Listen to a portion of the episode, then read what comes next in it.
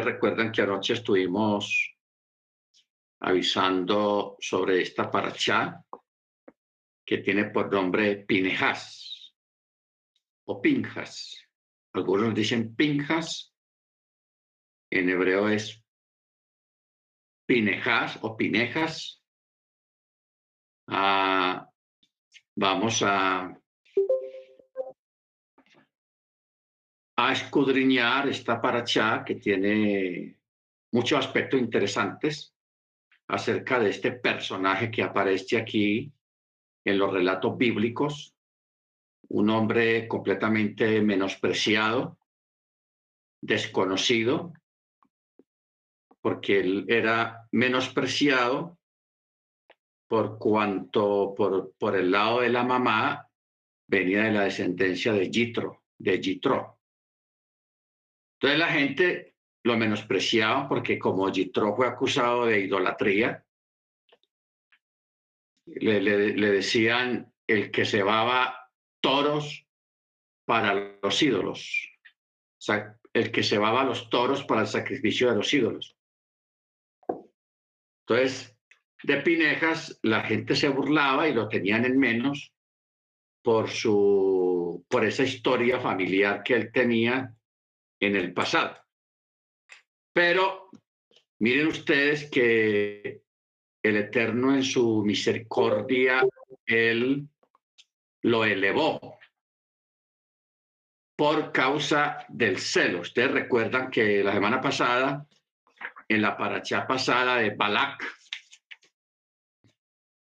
eh, mientras el pueblo de Israel estaba clamando al Eterno, por una plaga que se estaba desencadenando por un juicio que estaba cayendo sobre el pueblo hebreo, vino Simri, uno de los hijos de Israel, se trajo una muchacha hija de un rey, o sea, una princesa, y la llevó a su tienda y allí comenzó a cohabitar con ella.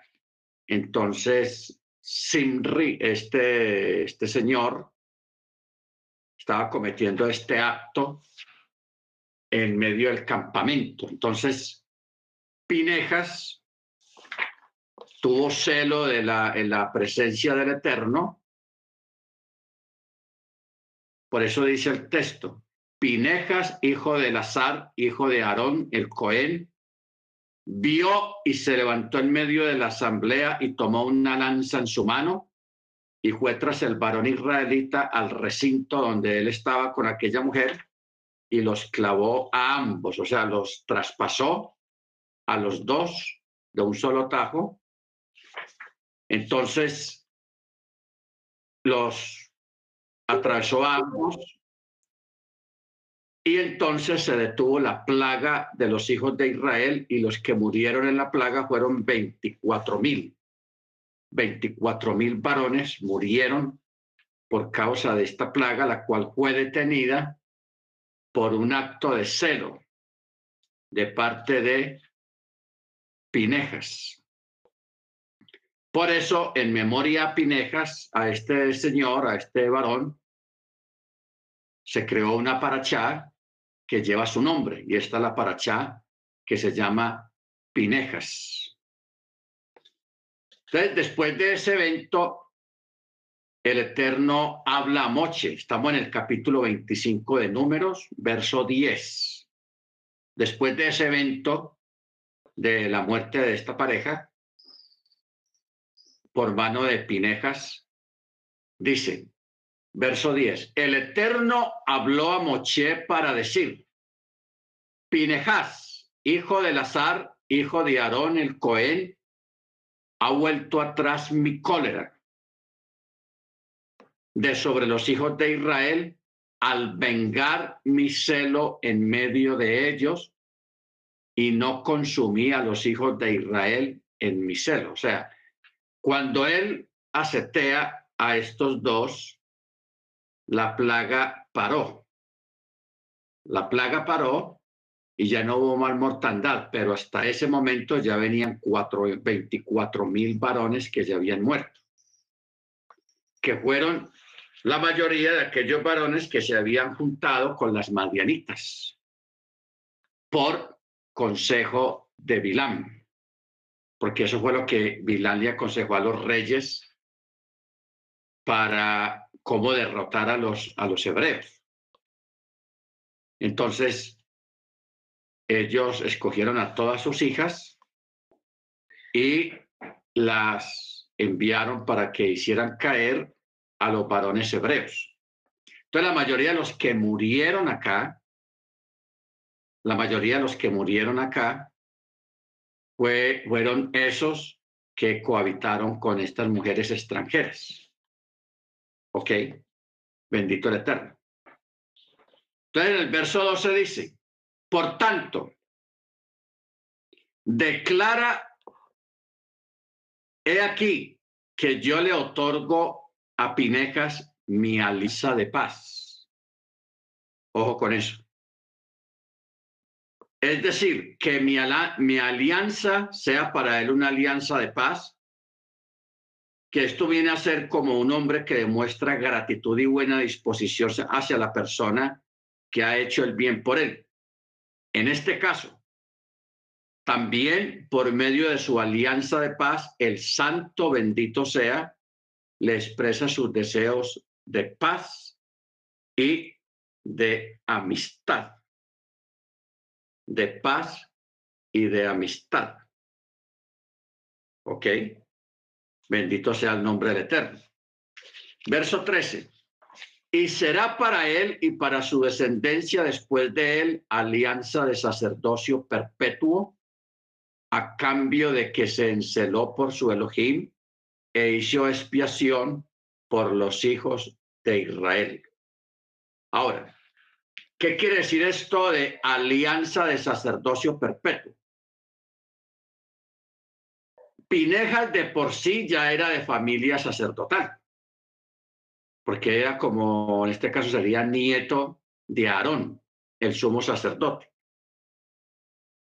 Pero aquí, por aparte, él está haciendo una alianza perpetua, lo que significa que el sacerdocio, que aunque ya había sido entregado a la descendencia de Aarón, de hecho, únicamente había sido entregado específicamente a Aarón y a sus hijos que habían sido ungidos junto con él, así como a la descendencia que sus hijos procrearan después de haber sido ungidos. Pero Pinejás, que había nacido antes de eso y no había sido ungido junto con Aarón, hasta este momento no había sido incluido en el sacerdocio. Y asimismo aprendimos en el tratado de Sebajín que Pinejas solamente recibió la investidura sacerdotal cuando mató a Simri. A Simri. ¿Ok?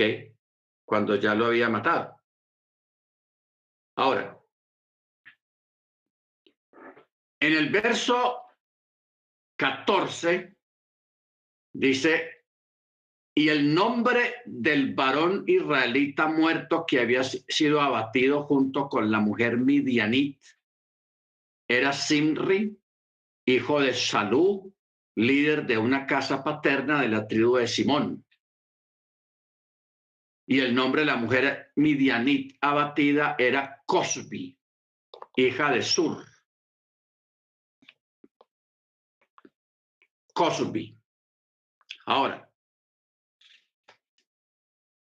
la escritura describe aquí la ascendencia de Simri para dar a conocer el elogio de Pinejas que a pesar de que este individuo era un líder en Israel, o sea, Simri, aún así, Pineja no se abstuvo de ejecutar su celo ante la profanación del nombre de Yahweh que Simri había cometido con su acto. Es por esto que la escritura te informa quién era el que había, sido abatido por Pinejas. ¿Ok? Y el nombre de la mujer Midianit, abatida, esto es anunciado, o sea, se escribió aquí en la Torá para informarte el odio que los midianim sentían hacia Israel, pues fueron capaces incluso de abandonar a la promiscuidad a la hija de un rey con el único propósito de hacer que el pueblo de Israel pecara. Ojo con esto. O sea, los reyes midianitas, o sea, los madianitas, ellos estuvieron eh, de acuerdo y llegaron a ese extremo de humillar a sus propias hijas para incluirlas en esta promiscuidad tan tenaz, o sea, para que se ofrecieran como rameras a los, a los varones judíos solamente por el único propósito de hacer daño, de hacer daño al pueblo hebreo. ¿Ok? Entonces, por eso es que la, la Torah, el Eterno, porque el Eterno fue el que mandó a escribir la Torah, menciona tanto a Simri, que fue un varón importante dentro de las tribus de Israel, como aquel que cometió eh, esa depravación, pero también menciona a, la, a esta mujer Cosby, la, Midianit, que era hija de Sur. Era hija de Sur. Entonces, por esta causa es que fueron mencionados para llamar la atención acerca de lo que es el odio irracional. El odio irracional, que a veces usted se puede encontrar con personas que son así. O sea, eh, tienen unas características y unas actitudes completamente irracionales que están fuera de, lo, de la lógica y de la razón y que tienen ese comportamiento a son de nada simplemente porque son así o porque hay algo irracional en ellos y se comportan de esa manera. Entonces, este tipo de personas son, están dispuestos a lo que sea, a dejar a un lado su ética, a dejar a un lado su, su, su fe, su moral, sus buenas costumbres, con tal de hacer daño a aquel a quien odian y, y quieren hacerle daño. Bendito el Eterno. O sea, y aquí se desprende, hermanos, algo que nosotros debemos de tener en cuenta en, referencia a, lo que es el, el comportamiento racional de una persona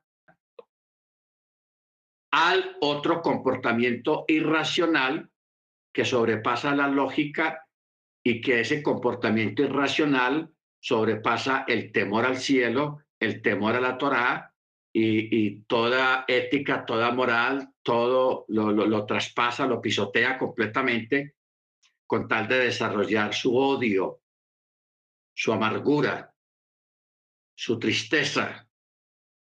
Bendito el Eterno.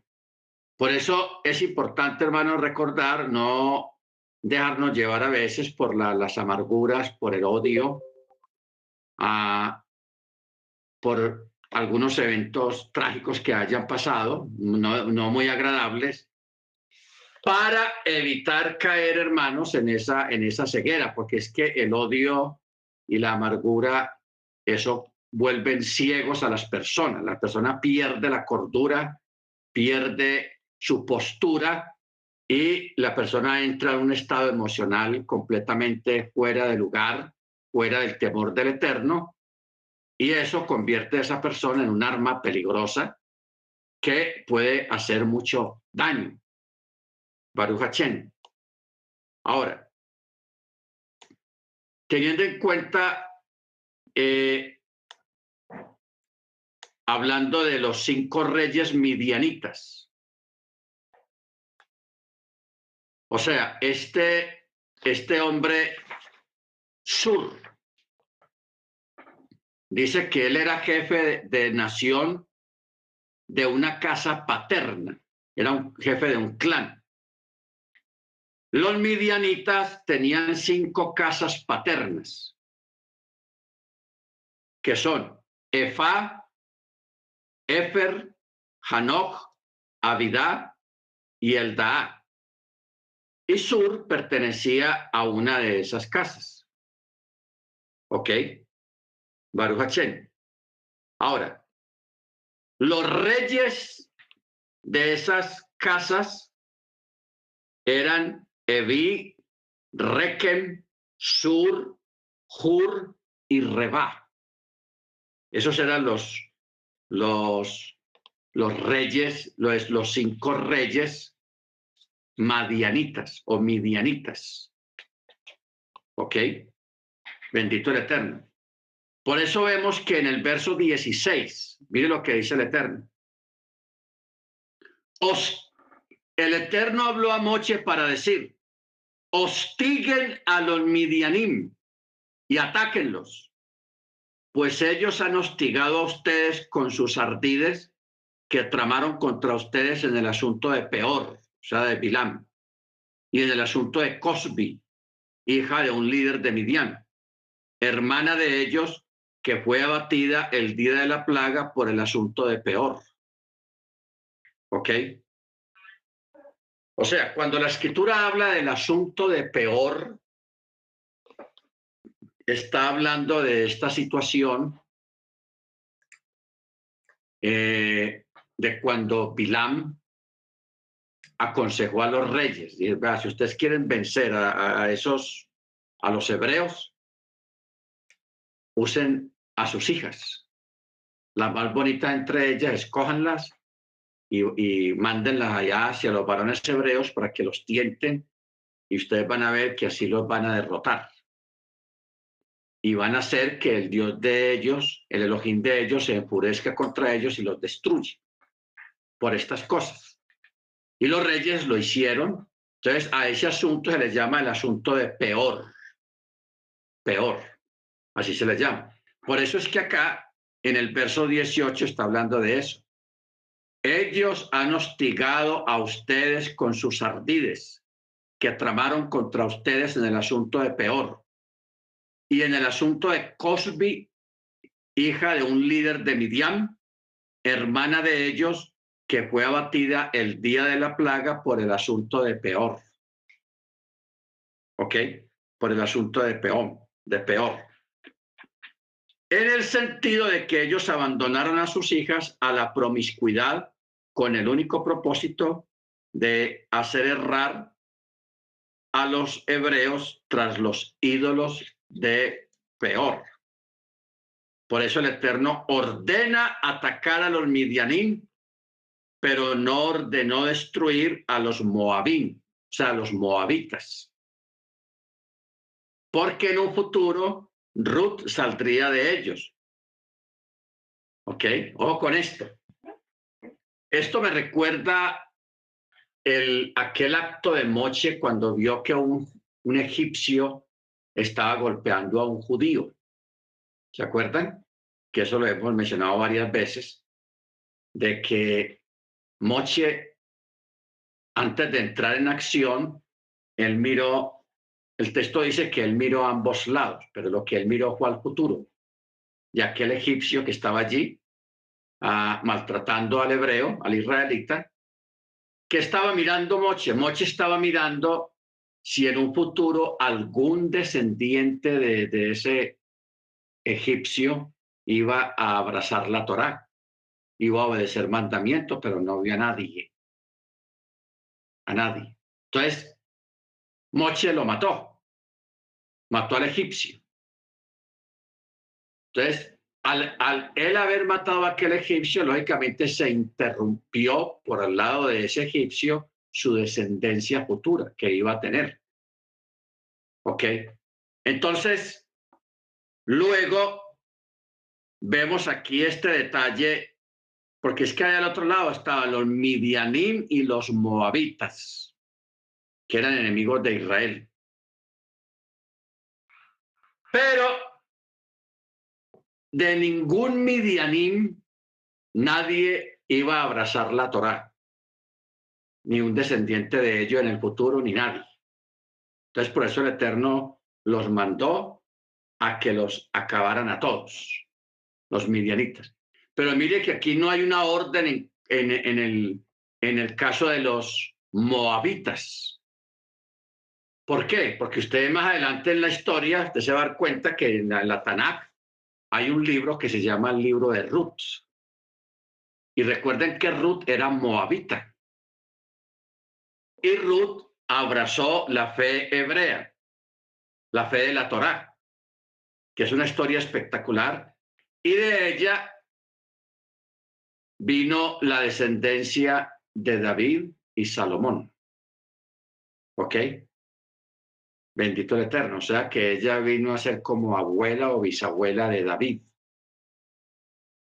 Mire usted, por eso es que aquí no hay nada de que se diga que el Eterno haya mandado destruir a los moabitas, no.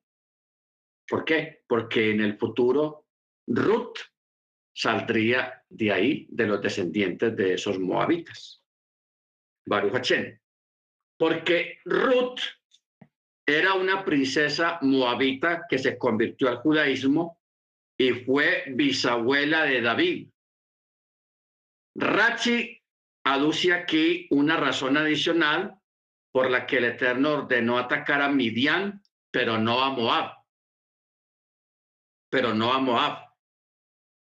Ahora, otra razón que hay es que los moabitas actuaron por miedo y no por deseo perverso de hacer pecar a Israel, mientras que Midian lo hizo por odio. Ahora, ¿por qué tanta ira en una cuestión de estas hermanos? Porque es que cuando los varones, los jóvenes hebreos se juntaron con estas midianitas, con estas mujeres, ellos no solamente cohabitaron con ellas, sino que también las acompañaron a adorar ídolos adorar ídolos. O sea, cayeron en idolatría. ¿Ok? Entonces, di ahí, hermanos, di ahí que hay, una, hay un dicho en el, en el pueblo judío desde hace muchos años y aún todavía hay un dicho de que, o un dicho no, un análisis general hay un análisis que dice que cuando una judía creyente se emparenta con un extranjero, hay posibilidad de que la, mujer judía atraiga al extranjero a la fe israelita, cuando es la mujer. Pero cuando es un varón judío el que se junta con una mujer extranjera, la mujer extranjera es la, es la que lo va a sacar de la fe israelita. ¿Ok? Por la influencia que hay en, la, en la mujer. Bendito el Eterno. Entonces, por eso, en las comunidades judías, en las, eh, las sinagogas, cuando una muchacha judía de pronto está como ennoviándose o mirando para afuera un muchacho de afuera no judío, los si hay alguna protesta, pero no tanta, porque en la comunidad saben que ella puede atraer al varón hacia la fe judía. Pero cuando es una mujer extranjera la que está jalando a un joven israelita, a un varón judío, lo saca, lo lleva, lo saca de la fe. ¿Ok? Bendito sea el nombre del Eterno. Entonces es una, una idea, un pensamiento, un que existe siempre a través de los siglos dentro del judaísmo a raíz de este evento donde cayeron 24 mil varones. Cayeron 24 mil varones. Y eso que si Pinejas no actúa a tiempo, hubieran sido más. Baruch Entonces, Tengamos este detalle en cuenta, hermanos, para que no echemos juicios a veces apresurados acerca de situaciones que se pueden presentar en cualquier lugar.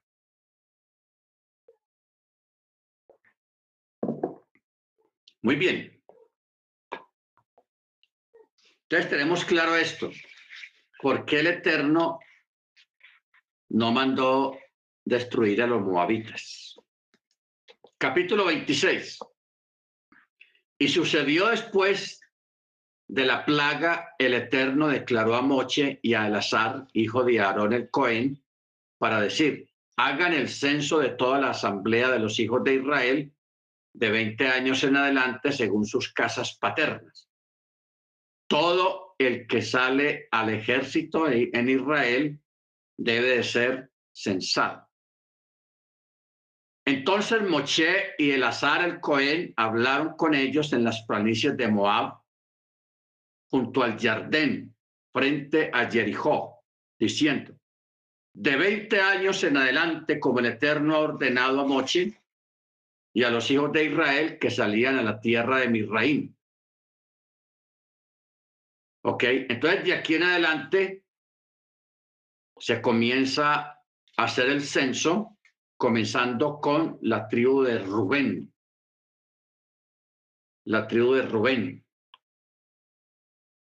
Ahora, la, en el texto 5 hay algo curioso acá. Dice, Reubén, el primogénito de Israel, de los hijos de Reubén, de Hanoch, la familia Hanojí de Falú, la familia de Falui bueno, ¿qué quiere decir respecto a Hanojí, la familia de Hanojí? Debido a que las naciones del mundo menospreciaban a Israel y decían, ah, ¿cómo pueden estos indicar con precisión su linaje según sus tribus? ¿Acaso piensan que los mirrim no sometieron sexualmente a sus madres, o sea, que las violaron? Si tuvieron poder para incluso dominar los cuerpos de los varones, con mayor razón que fueron capaces de someter a sus mujeres. Por esta razón, el santo bendito sea, puso su nombre en ellos, la letra Hey, de un lado del nombre de cada familia y la letra Yod de otro lado. Por eso se dice Hanoji, Hanoji o Hanoji como diciendo, yo mismo atestiguo que cada uno de ellos es el hijo legítimo de su padre y no de algún amo misri, de algún egipcio. Y este hecho es expresado explícitamente por el rey David cuando dice las tribus de Yah, un testimonio para Israel. No dice Yahweh, sino Yah poniendo la Hey y la Yo para encerrarlos ahí. Ahora, vamos aquí algo, a mirar algo curioso. Eh, nosotros sabemos, hermanos, que científicamente, científicamente, el que da la simiente es el varón. ¿Ok? Es el varón, la, simiente a nivel de descendencia. Bueno, pero ¿qué pasa?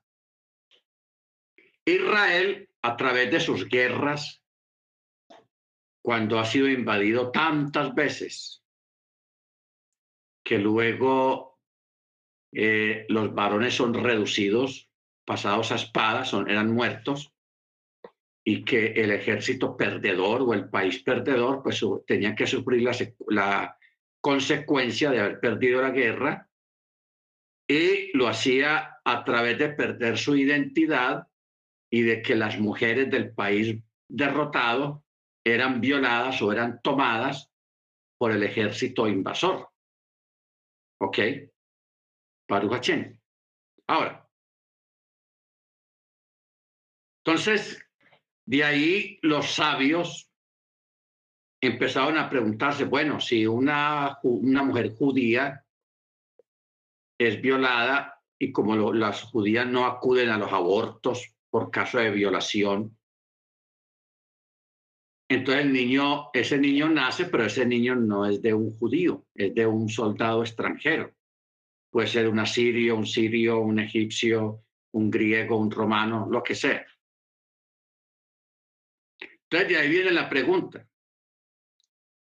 ¿Ese niño se puede considerar judío o no? ¿Se considera judío o no?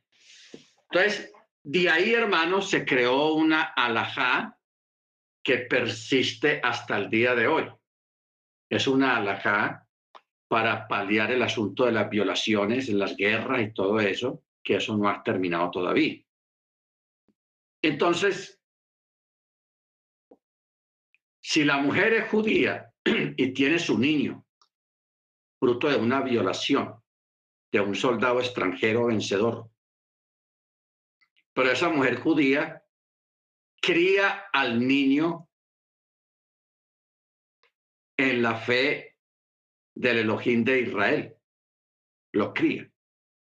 Entonces ese niño, lógicamente, se levanta siendo un judío que está en la fe, que guarda Shabbat, que celebra las fiestas, todo normal. ¿Ok? Bendito el Eterno. Entonces, yo recuerdo, hermanos, cuando uno lee todo este asunto de las guerras, eh, la Segunda Guerra Mundial, pasó algo similar. Por ejemplo, cuando uno va a la historia, uno mira, por ejemplo, en Stalingrado, Varsovia, donde fueron lugares donde se desarrollaron unas batallas, unas carnicerías impresionantes. Porque primero llegaron los alemanes a Polonia, un ejemplo. Un ejemplo no, eso fue así.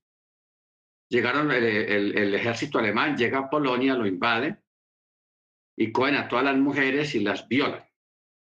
Eso fue una cosa tenaz. Muchas de estas mujeres quedaron embarazadas, pero no abortaron. Tuvieron esos muchachos, esos hijos, hijos de alemanes. Bueno.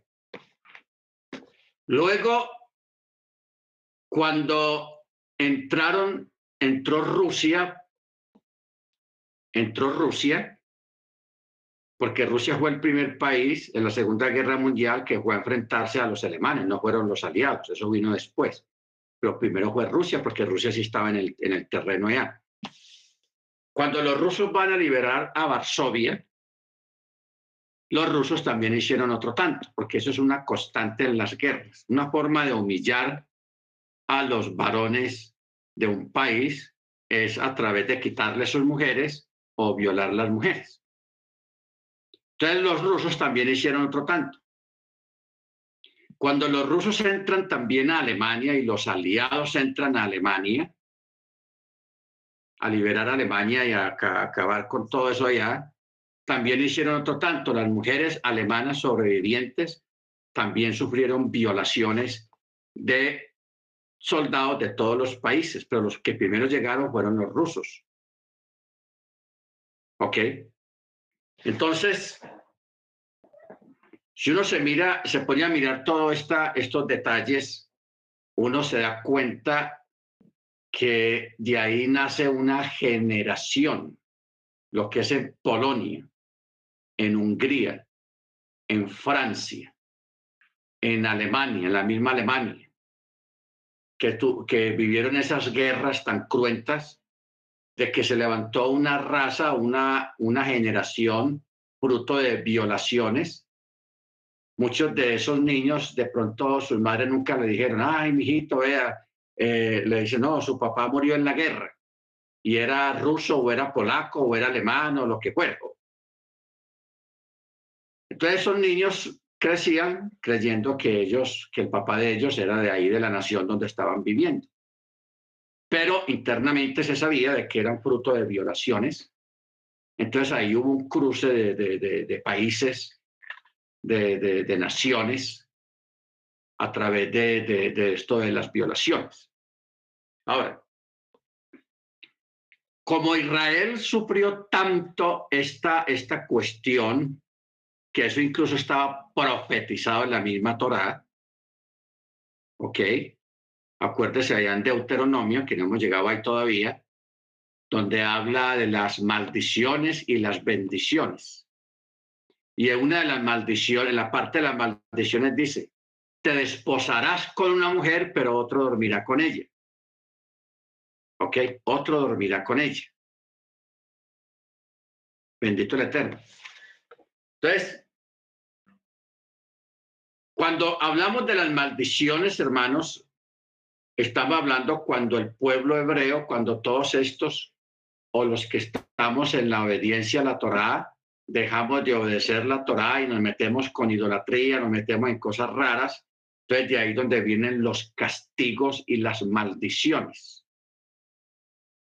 Para nosotros ser protegidos de ese tipo de maldiciones, hermanos, no solamente para nosotros mismos, sino también para nuestros descendientes, tenemos que mantenernos firmes en la obediencia al mandamiento, porque el día que nosotros abandonemos la Torá y nos vayamos en pos de los ídolos, que es el pecado que más reprende el Eterno, que más rechaza, podemos estar expuestos a caer en este tipo de situaciones, en este tipo de situaciones por causa de la desobediencia al mandamiento. ¿Estamos? ¿Alguien quiere agregar algo más, hermanos, acerca de lo que estamos hablando? Bien pueda. Recuerde que anoche pues estuvimos anunciando esta paracha para que usted aportara algo también. Bien pueda. Hermano Michael, hermano Freddy, algo que decir, hermano Ángel, hermano Álvaro, hermano Ángela.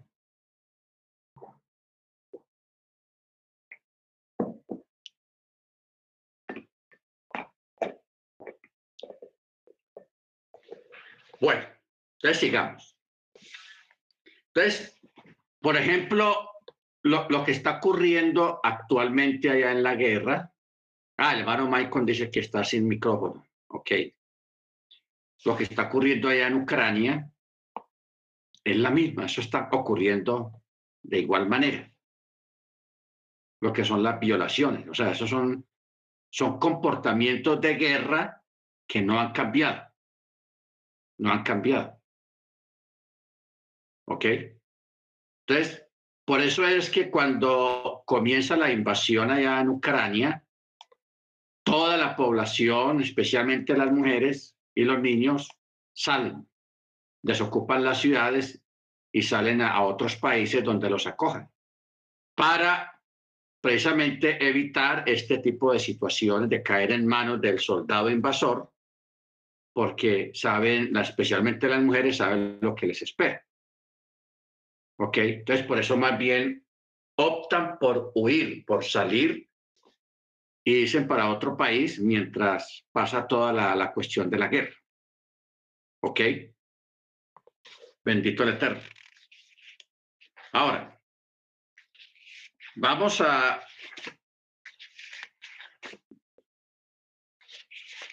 Como aquí la mayoría de las lecturas en este capítulo se refiere a los nombres y nombres y nombres, fulano, hijo de fulano, hijo de fulano, hijo de fulano. Eh,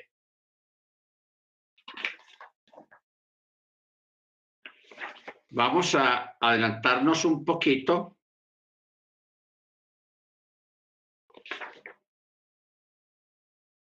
Y Vamos a pasar al capítulo 26, verso 52. 26, 52.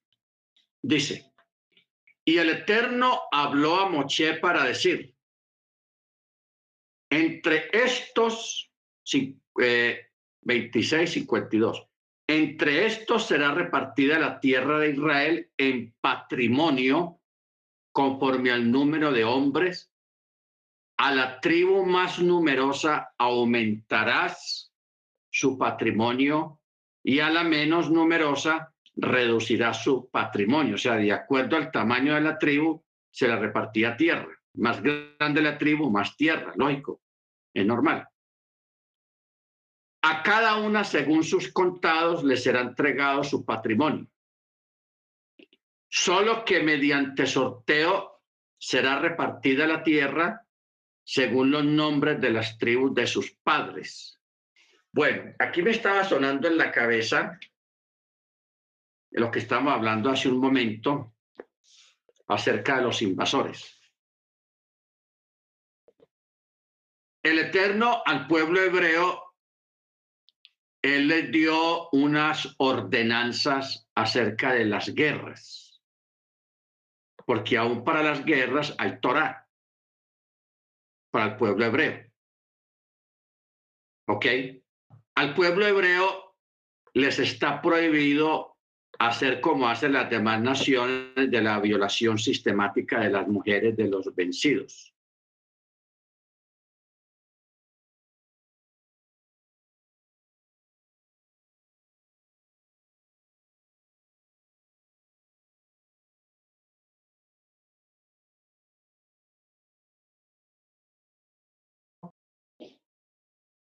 las traen al campamento sin hacerles daño, sin maltratarlas.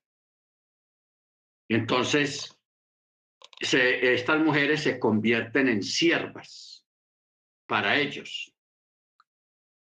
Se convierten en siervas y lógicamente, pues, estas mujeres vienen, vienen prácticamente a ser recogidas y hacen conversión a la fe israelita, o sea, a la fe de la Torá porque es que no, no se puede tener un siervo o una sierva extranjero que sea idólatra dentro de la misma casa, sino que lo que se hace es primero una conversión, que esa persona haga conversión a la fe de la Torá, para que de esa manera sea tratada con el mayor respeto, aún en su condición de siervo o de sierva. ¿Ok? Lógico, al principio había unos requerimientos. Primero, a estas, a estas mujeres se les cortaban el cabello. Prácticamente las rapaban completamente para que les naciera cabello nuevo. Por un tiempo se les dejaba crecer las uñas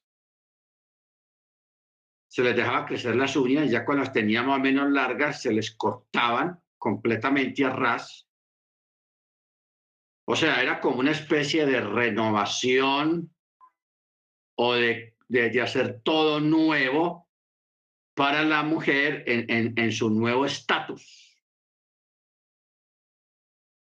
O sea, todo, pero esto también lo hacían, hermanos, como una forma de doblegarles la voluntad de humillarlas primero, pues estoy hablando de algo que está pues dentro de la cultura hebrea respecto a las guerras. Ya cuando a esta mujer se le había doblegado su, su, su orgullo de nación, su orgullo, llamémoslo orgullo nacionalista, el orgullo nacionalista. Entonces, ya poco a poco, a través de esta forma, la mujer se iba adaptando a la nueva vida, a la nueva cultura, a la nueva fe, y de esa manera ya obtenía una conversión total al judaísmo. O sea, hoy en día hablar de un pueblo judío a nivel de raza es complicado. ¿Por qué es complicado? Es complicado porque los judíos a través de tantos exilios en los diferentes países donde fueron mandados, donde fueron echados, ellos allí se mezclaban con los habitantes foráneos de esas naciones a donde habían sido echados y se mezclaban completamente, pero el único detalle bueno es que ellos conservaban la fe, el chaval, la fiesta, de eso no lo abandonaban nunca. Eso es lo que a ellos los ha hecho un pueblo especial, que no importa dónde estén, ni la circunstancia en que estén, ellos mantienen la fe. El Shabbat es el Shabbat. La fiesta del Eterno es la fiesta del Eterno. La comida kosher es comida kosher y punto ahí no había nada que negociar. Así se mezclaron. Pero todo el que entraba a la comunidad o entraba a la familia siendo de afuera, hacía conversión al, al judaísmo, a la Torá, y de esa manera se integraba al pueblo hebreo. Ahora, ¿a dónde nos lleva esto, hermanos? Esto nos lleva a una discusión que está en Romanos, creo.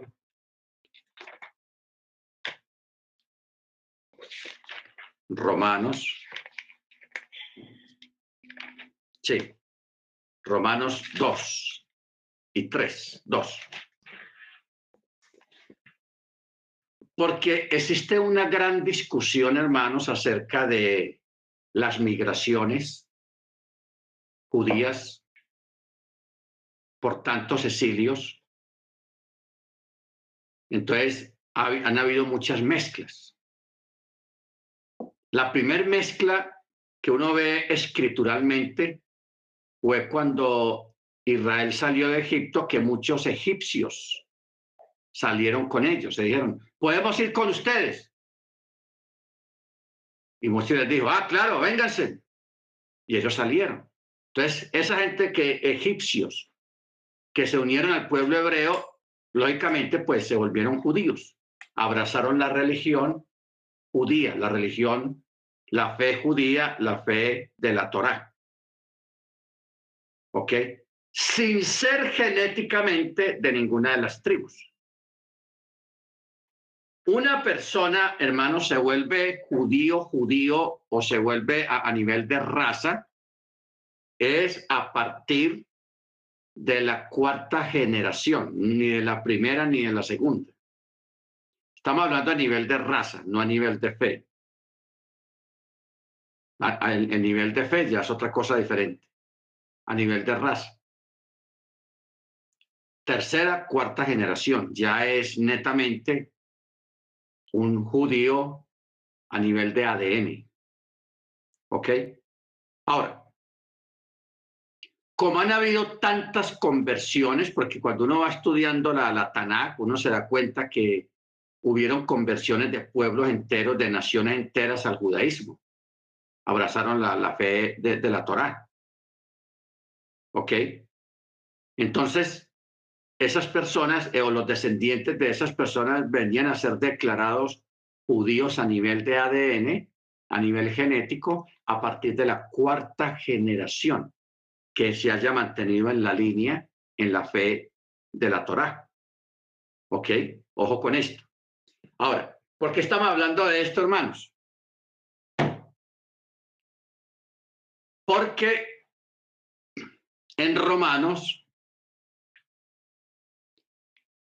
Eh, cuando usted se sienta con un judío, ellos menosprecian mucho a la gente que no está con ellos, que no es judía. Cuando estamos hablando de judíos, estamos hablando de gente que practica la Torá, no de ADN, gente que practica la Torá. Entonces, por eso es que ellos, hermanos, maliciosamente crearon las leyes noágicas las leyes de Noah. Porque ellos piensan que, que bueno, una persona de afuera, un extranjero, sí puede entrar aquí a la comunidad, pero no crea esa persona que ya es de nuestra comunidad, ¿no? Que guarde las leyes noágicas y ya, ellos allá y nosotros aquí. Entonces, eso es una, una, una, una forma de menosprecio, una forma de, de discriminación que hay y todavía la hay en este tiempo. ¿Ok? Amparados en las famosas leyes noágicas, que eso es un cuento, que eso no es Torah. Es un invento para justificar la discriminación racial. Esa es la, la palabra correcta, creo yo. Pero ¿qué pasa? Luego venimos aquí a Romanos. Y Romanos, capítulo 2, hace una confrontación hacia los judíos y la Torá. O sea, una cosa es ser judío de sangre, pero otra cosa es guardar Torah. ¿Ok? Bueno. Entonces mire cómo está aquí en el capítulo 2 de Romanos, en el verso 23 eh, en adelante, dice, tú que te jactas en la ley y por medio de la infracción a la ley deshonras al Eterno. Aquí está hablando a los judíos. Porque como está escrito, el nombre de Yahweh es blasfemado entre los gentiles por causa de ustedes, los judíos. Porque la circuncisión en verdad aprovecha si practica la Torá. Pero si eres transgresor de la ley, tu circuncisión se ha hecho incircuncisión, como si fuera un incircunciso. Así que, cuando un incircunciso obedece las ordenanzas de la ley, ¿acaso no será tenida su incircuncisión como circuncisión? Y si la incircuncisión que es por naturaleza cumple la Torá, te juzgará a ti que a pesar de la letra y la circuncisión y de que eres judío y alguna de las tribus, eres transgresor de la ley. Pues no es judío el que lo es exteriormente, ni es circuncisión la que aparece exteriormente en la carne, sino que es judío el que lo es en lo interior y la circuncisión es la del corazón por el Rúa, no por la letra, cuya aprobación no proviene de hombres, sino de Yah. ¿Ok?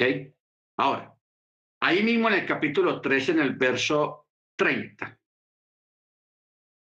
dice, ya que hay un solo Elohim, el cual declarará justos a los circuncisos en base a la fe a los ya circuncidados, o sea, a los judíos circuncidados. Y por medio de la fe a los incircuncisos, o sea, a los no circuncidados.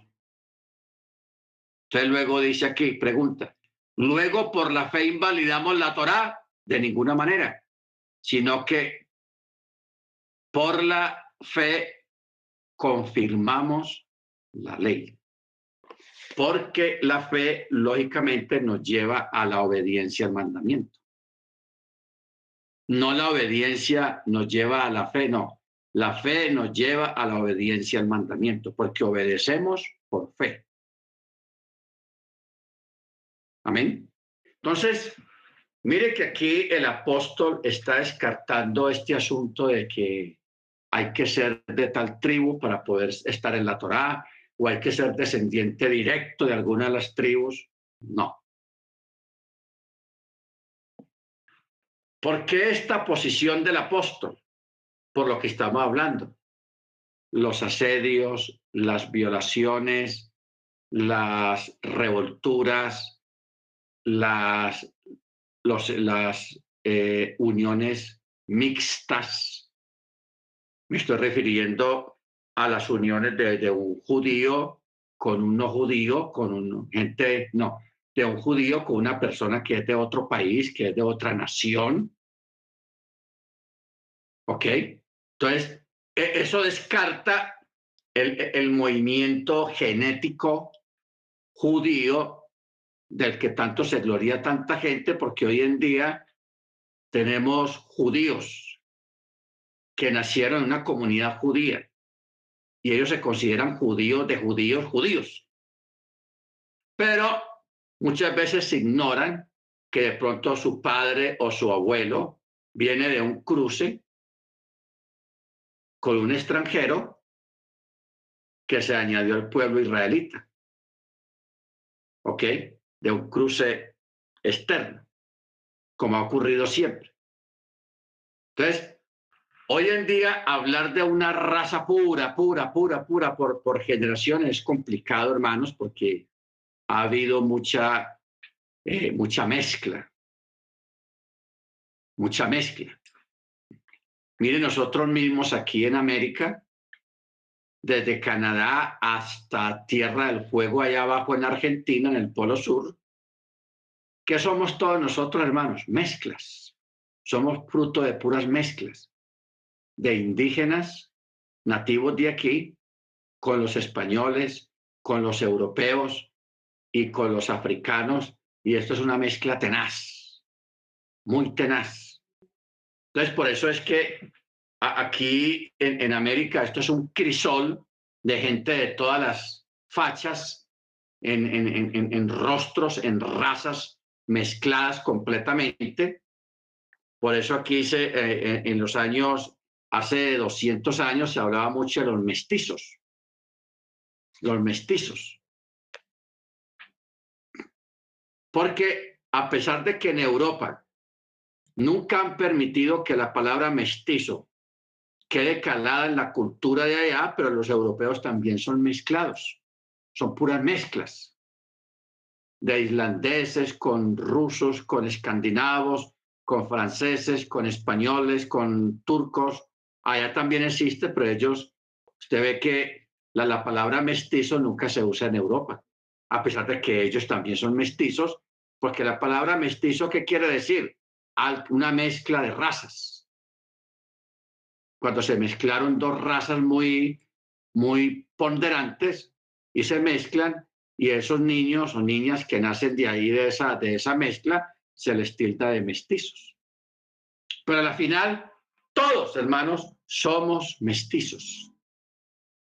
Todos somos mestizos. ¿Ok? Pero en medio de ese mestizaje hay un pueblo que se les llama judío, no por asunto de sangre y de ADN, sino por asunto de obediencia al mandamiento. Porque, ¿cómo funciona la genética de la Torah? Porque la Torah tiene su genética. ¿Cómo funciona? Para nosotros entender el funcionamiento de la Torah, de la genética de la Torah, tenemos que irnos al pueblo hebreo cuando fueron sacados de Egipto. ¿Por qué cree usted que el Eterno sacó a los hebreos y los llevó al desierto? En el desierto, él mismo los alimentó, comida de casa. En el desierto, él les dio de su propia agua. Y en el desierto, él les dio la Torá. Los instruyó en la Torá. Tres cosas. Comida, agua, Torah. Y mire, mire, y mire lo que dice la misma Tanakh. No solamente pan vibra el hombre, sino toda palabra que sale de la boca del Eterno. O sea que la, la misma Torah es pan y es alimento de vida. Entonces, cuando hablamos de migraciones, cuando hablamos de pueblos, estamos hablando de que lo que determina una raza y las costumbres de un pueblo, su color de piel, su estatura, sus costumbres, es, está basado en lo que come y en lo que toma, en lo que bebe. Porque todas las aguas en todo el mundo no son iguales. Las aguas tienen sus cambios y sus cosas. Por eso el Eterno nos puso a tomar agua de una que salía de una roca. Por eso el Eterno purificó las aguas de Mara, que estaban amargas. Entonces, y a través de ese maná que cayó de arriba del chamaín, un maná, un, un alimento sobrenatural, un alimento diferente, y ellos se alimentaron, tomaron de esa agua y se alimentaron de esa maná y comieron de esa palabra, la Torá, la enseñanza. Entonces, eso creó en ellos, hermanos, un cambio adénico de donde venían. Y ese cambio adénico se vino a, fortalecer y a completar completamente ya en la tercera y en la cuarta generación de, esas tribus, de esas familias.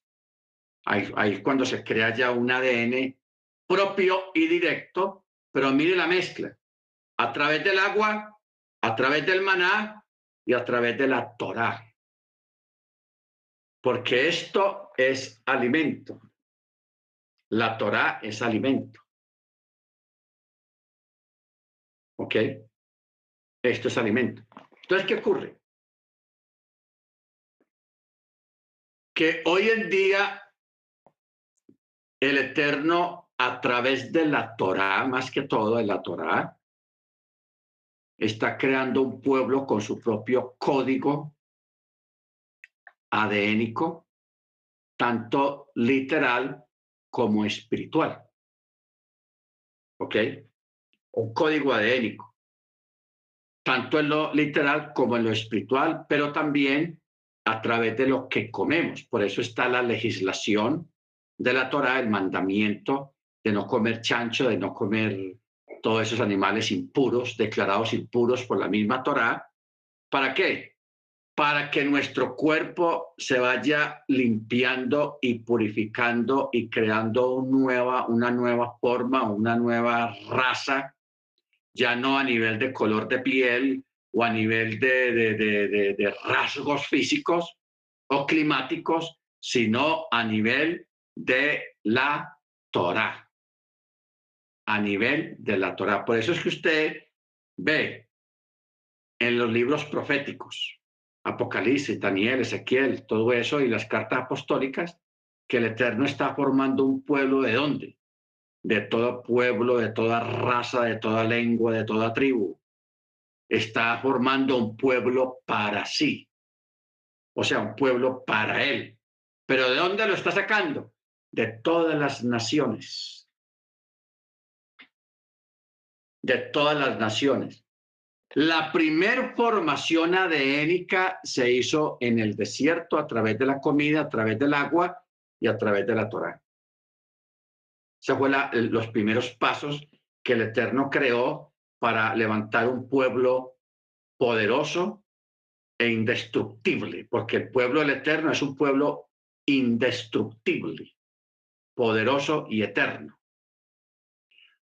Hoy en día, hermanos, a través de la comida, o sea, ya el Eterno no nos está exigiendo a nosotros que tenemos que acostumbrarnos a comer pitas árabes o, orientales. O sea, aquí en la, en la Torah no existe un tipo de comida, sino que los hermanos en México pueden comer su comida mexicana procesada al estilo mexicano, las, las enchiladas, los tacos y todas esas cuestiones, eh, igualmente aquí en Colombia, igualmente en, en Estados Unidos o allá en Canadá, pero conservando dejando afuera esas comidas, esos alimentos que están prohibidos por ser inmundos, por no ser limpios, sino la comida kosher, pero lo importante es, hermanos, que a través del Shabbat y a través de las fiestas y a través de la Torah y a través de las parachot, la parachá, es que nosotros nos estamos alimentando con esa otra comida, con ese otro alimento que lentamente está creando en nosotros un código adénico nuevo. Por eso es que al Eterno no le, va a quedar complicado transformar los cuerpos de los creyentes. ¿Por qué? Porque ya los tiene listos, ya están listos. ¿Ah? Porque ¿qué tal, hermanos? Que llegue la hora de, la venida de, de Yeshua y usted está vivo en ese momento y llegó la hora de transformar ese cuerpo y que el Eterno encuentre en su cuerpo, eh, pero este, este hermanito, este creyente que, porque tiene rasgos de chancho, tiene rasgos de eh, restos de, de, camarón, de pulpo en el cuerpo. ¿Qué está pasando aquí? O sea, una persona en, bajo esas condiciones como complicada. ¿Por qué? Porque ahí se nota que no ha estado en obediencia completa a la Torah. Si usted hoy en día, hermanos, todavía está luchando con un pedazo de chicharrón, con cargos de conciencia.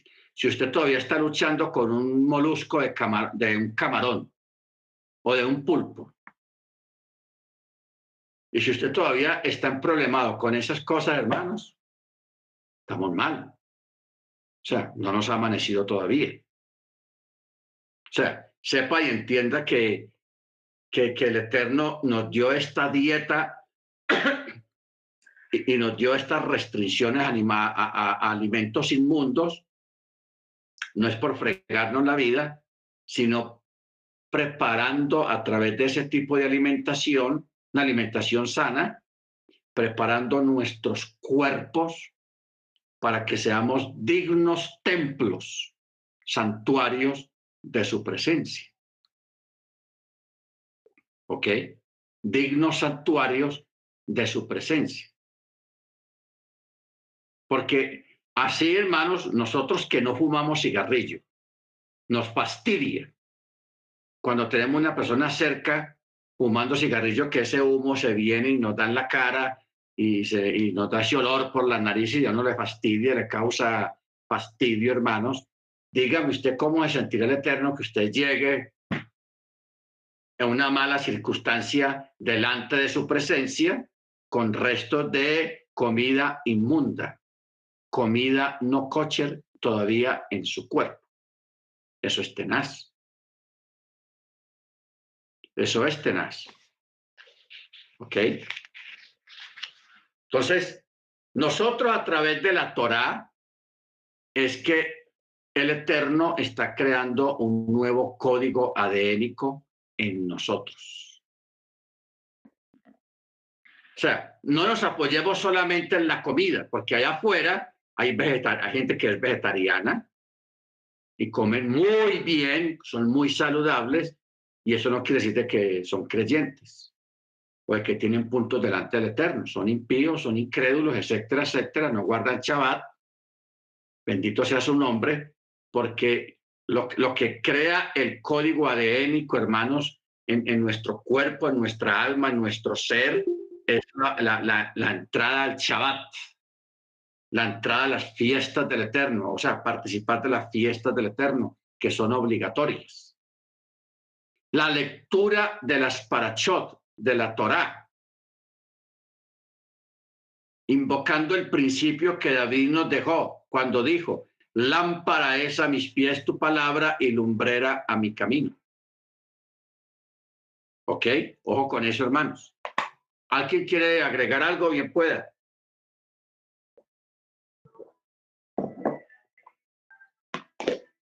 A ver, hermanos, háganle, digan, exprésense. El hermano, el hermano Michael no puede porque está sin micrófono. Hermano Freddy, no se oye, no se oye. Está problemado también con el micrófono.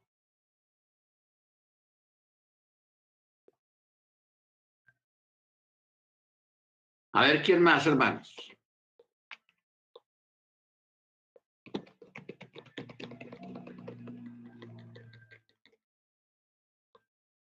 Hermana Beatriz, hermano Ángel, hermana Cecilia.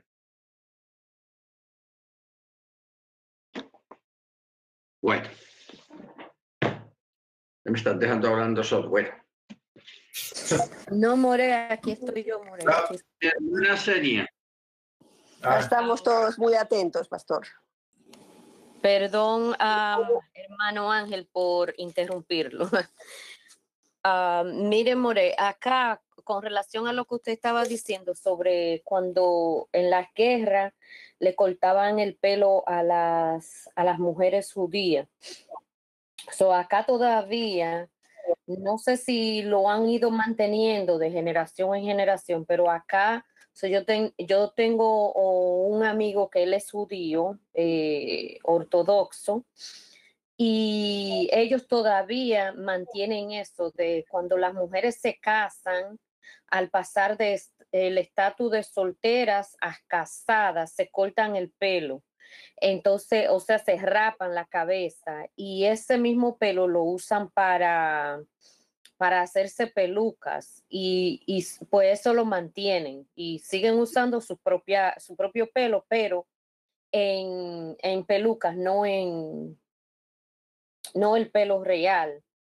y siempre me ha llamado la me había llamado o me ha llamado la atención de por qué ellas hacían eso, pero en base a escucharlo a usted hablando sobre eso, me hace un poco de sentido el ello hacer eso con relación a lo que usted mencionó. Ese era mi, eso era lo que yo le iba a decir. Amén, hermana. Muchas gracias por su aporte. Hermana Cecilia. Señor, acá estoy. No, pues mirando, eh, mirando lo que dice, eh, terminó de hablar la hermana, yo he visto que mm, en la gente ortodoxa, ¿por qué sabiendo que ellas son mujeres israelíes, les tienen que aplicar la misma ley? Porque según la explicación que usted nos ha dado es a los que son extranjeras, a las que son traídas de otras de otros países que son impíos, que no tienen Torah. Entonces, ¿por qué lo tienen que aplicar con las esposas que son israelíes? Amén. Mano Ángel. Sí, gracias, Rat. Este, sí, yo tenía esa duda de, de, de que la descendencia judía se hereda a través de la mujer, así como lo explicó, y no, y no a través del hombre, de la simiente, como dijo, sino que para ser judío eh, solo es necesario que el, niño nazca de una mujer judía. Si es, si es correcto, ¿verdad? Así como lo dijo, así es como ellos checan o cómo pueden verificar ellos la descendencia si es que perteneces al pueblo judío. Y, eh, híjole, se me olvidó la otra, pero si es así, es correcto, Ra. Ok, a mí me faltó agregar algo más al respecto. Un niño o una niña, hijo de una mujer judía, no importa, no miremos aquí si el padre de ese niño o esa niña es judío o no es judío. Lo que ocurre, hermanos, es que el que realmente instruye y enseña y prepara a un niño o a una niña en su fe como judío es la mamá, porque la mamá es la que más tiempo está con los niños. El papá se va por la mañana a trabajar y está poco tiempo con los niños, pero la que lo está criando y la que lo está adiestrando y enseñando en la fe y en la instrucción es la madre. El papá solamente cumple ese el rol como líder para abrir el Shabbat, para eh, hacer la fiesta. Mija, prepare pues para la fiesta, ve, aquí le traigo esto y aquí, entonces, todo ese tipo de cosas. Entonces, se decretó rabínicamente que es más que todo por el lado de la mamá, por la crianza y porque la que educa e instruye a un niño es la madre, porque está más tiempo con el niño. ¿Ok? Pero a nivel genético, sí, lógicamente viene de parte del varón. E, eso sí, eso es eh, ineludible en cuanto a la genética en cuanto a la simiente, lo que llamamos, lo que la Torah llama simiente, que es la parte genética en la descendencia. Pero el que hace un judío o una niña judía es la madre, porque ella es la que los cría y la que los adiestra. Sí, hermana Cecilia. Pastor, me parece que mm, eh, inicialmente, bueno, sí, la Torah dice que viene la, la simiente, viene del padre, pero es eh, en esta laja que usted nos estaba explicando que el judío es judío por parte de la madre, pues me parece excelente porque de todas maneras es una, es una forma de preservar la vida, porque definitivamente nadie duda que un niño nació de esta mujer, pero del hombre sí pues queda en duda. Y qué bueno que hubiesen aplicado esa laja porque porque como su se acaba de decir, igual la madre es la que se encarga de instruir al niño en la enseñanza y en pasar más tiempo con él. Entonces me parece que fue una misericordia de verdad y una alhaja muy bien, muy bien dada, porque se preserva la vida cuando las mujeres han sido violadas em, pues por, por en alguna guerra, ¿no? Ese es mi, mi aporte, que me parece que estuvo muy bien esa alhaja que, que estableció el pueblo judío. Claro, eh, y es importante tenerla en cuenta porque cuando uno lee crónicas, reyes, ¿qué es lo que uno lee ahí? Guerras y guerras y guerras y guerras. Muchas veces los soldados judíos israelitas salían a la guerra y morían allá en la guerra y perdían la guerra. Ellos no sabían qué era de sus esposas y qué pasaba con esas mujeres. El ejército invasor iba y las asediaba, las violaban y como en, el, en, en Israel no está previsto el aborto, entonces ellas tenían sus hijos, pero ellas, estas mujeres conservaban la fe en la Torá y esos niños que nacían fuera fruto de, de una violación de un varón extranjero o del mismo esposo que murió en la guerra, de todas maneras ellas los levantaban, los criaban en la fe de la Torá. ¿Ok? Bendito el Eterno. Entonces es un detalle, hermanos, que hay que tener en cuenta para rebatir con aquellos que pelean, que eso es el varón, que el varón, que el varón por aquí, que el varón por allá. Genéticamente sí es el varón, pero a nivel de de fe y de espiritual es la mujer la que cría un niño y la que hace un judío. Porque ella es la que lo instruye. ¿Por, ¿por qué lo instruye? Porque acordémonos que en las guerras antiguas los hombres estaban hasta meses por allá acampando, peleando, etcétera, etcétera. Y si lograban regresar otra vez a su casa, pues ahí estaba su, familia y sus hijos. Pero críen, crió y enseñó y alimentó y adiestró a esos niños durante ese tiempo que papá estaba en la guerra? La mujer, porque las mujeres no iban a la guerra. ¿Ok? Entonces,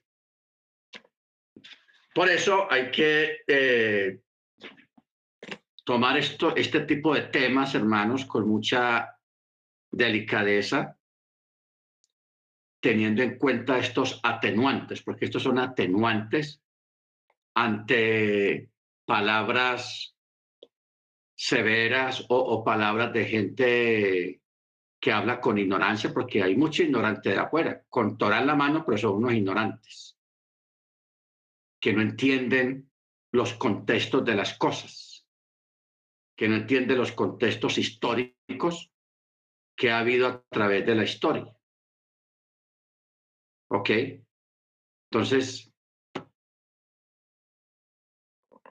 porque la, la, la, usted ve que en la prensa ni ningún país habla de, las violaciones en las guerras. De eso casi no se habla, pero eso existe y está pasando todavía en este tiempo. ¿Ok? Eso todavía está pasando. Y seguirá pasando porque eso es como una, forma de humillar a los vencidos, a los derrotados, a los que perdieron la guerra. Bendito sea el nombre del Eterno. ¿Alguien más quiere decir algo? A ver, hermanos, hable que está, el tema está bueno y es bueno hablar estas cosas porque mire lo que dijo la hermana Senia, que esa es una costumbre cuando una muchacha judía se va a casar, especialmente los ortodoxos, eh, se tiene que rapar la cabeza completamente. ¿Para qué se rapa la cabeza? Porque eh, la muchacha está entrando en un cambio de estatus de mujer soltera a mujer casada. Y ese cambio de estatus se refleja también en la parte externa, en este caso, en, en lo del cabello. En lo del cabello porque ya el cabello de soltera ya queda atrás, ahora el nuevo cabello que va a, crecerle en su cabeza va a ser el cabello de mujer casada bajo otro estatus diferente. Son costumbres, hermano, ortodoxas que realmente hay que respetarlas. Hay que respetarlas porque tienen su razón de ser para ellos. aunque a nivel de Torah no está especificado esa parte. Solamente está especificado el raparle la cabeza y dejarle crecer las uñas por un tiempo a las mujeres que fueron tomadas como siervas, como prisioneros de guerra en, en una guerra. ¿Ok? O sea, botín de guerra. Que aún para el botín de guerra tenía que haber un orden específico porque la, hay un libro yo no recuerdo el nombre. Hay un libro, creo que lo escribió Josefo, que era judío, y escribe sobre las guerras de los judíos y las leyes de la guerra en Israel, porque hay unas leyes que de pronto no quedaron consignados aquí en los libros del Tanakh, pero sí hay documentos muy antiguos donde hablan sobre las leyes de la guerra para Israel. Que eso no era ir a matar gente y acabar con países a la, a la loco, no, todo tenía un orden creado y establecido por el mismo Eterno para hacer las cosas bien y para no profanar el nombre del Eterno y para no humillar a nadie, sino tener respeto por la persona vencida basado en esas normas de guerra, que son muy antiguas, porque también la cultura china también tiene unos libros, unos documentos muy antiguos de las dinastías antiguas, donde habla sobre los preceptos de la guerra, o sea, las leyes sobre la guerra. Israel también lo tuvo, lo tiene, las leyes sobre la guerra. ¿Ok? Y esto es muy importante tenerlo, hermanos, para evitar eh, el bestialismo, las injusticias y de que todo prisionero tiene sus derechos también y que tienen que ser respetados. Por eso es que en las Naciones Unidas y en la Comunidad Europea existen unas normativas legales acerca de la guerra también. Eso existe hoy en día a nivel legal. El respeto acerca de los prisioneros de guerra. ¿Ok? Que hay países que los violan. O sea, no obedecen esos reglamentos, pero si se dan cuenta, un gobierno observador les los llevan a juicio. Realmente los llevan a juicio porque hay que respetar al prisionero. Amén. Y a los que pierden la guerra. Muy bien. Estamos en el capítulo 26 Eh, vamos para el capítulo 27, verso 1. Dice, se acercaron las hijas de Selofhad, hijo de Jefer, hijo de Gilal, hijo de Mahir, hijo de Manaché, o sea, un descendiente de la tribu de Manasés que se llaman las hijas de Zelofad. Los nombres de estas muchachas eran Magla, Noah, Jogla, Milka y Tirsa. Aquí está Tirsa. ¿Qué pasó? Estas muchachas, Magla, Noah, Jogla, Milka y Tirsa, se pararon delante de Moche y delante de Lazar el Cohen así como delante de los líderes de toda la asamblea a la entrada de la tienda de la cita para decir. O sea, tenía una petición, un problema. Y dijeron, nuestro padre murió en el desierto y él no estuvo entre la asamblea del Eterno, en la asamblea de Coraj sino que por su propio pecado murió sin haber tenido hijos varones. Estas muchachas, hermanos, eran hijos de un hombre que participó en la rebelión de Corá y murió. Usted sabe que ahí murió mucha gente. Entonces quedaron las hijas de él, por eso ya están diciendo. nuestro padre murió en el desierto y él no estuvo entre la asamblea que se reunió contra el Eterno en la asamblea de Corá, sino que por su propio pecado murió, sin haber tenido hijos varones. Entonces, ella estará haciendo un reclamo porque ella siendo descendiente de ese señor que murió por una falta, a ella no las tuvieron en cuenta para darles heredad, las dejaron en el aire. Entonces, por eso ellas dicen en el verso 4, ¿por qué ha de ser omitido el nombre de nuestro padre entre su familia por no tener hijo varón? Si nosotros legalmente ocupamos el lugar de un hijo varón, que se nos entregue nuestra herencia también, a nombre de él, que por derecho nos corresponde. Porque si las mujeres no son consideradas descendencia legal, que nuestra madre contraiga el yibún, o sea, el levirato, con el yabam. ¿De qué está hablando acá?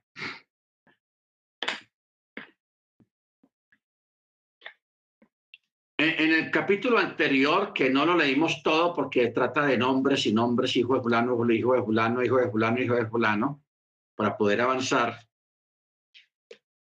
Y a todos le repartieron heredad, su, su heredad, su tierra. Entonces, a estas mujeres, a Maglán, Noah, Joglá, Milca y Tirsa, las dejaron sin nada.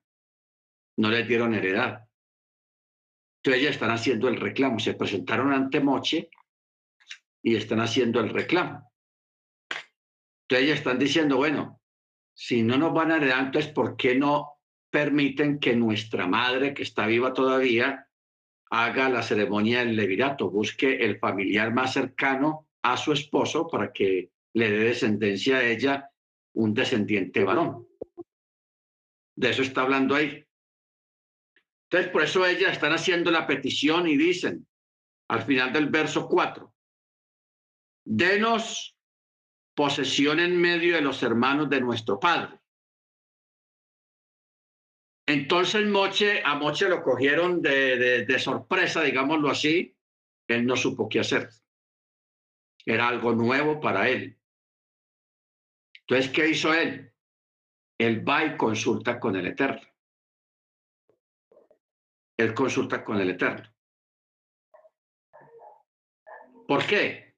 Porque según Rachi, la alhaja, o sea, la respuesta para ella se le fue de la mente, o sea, como que se, se le borró, tal vez, para que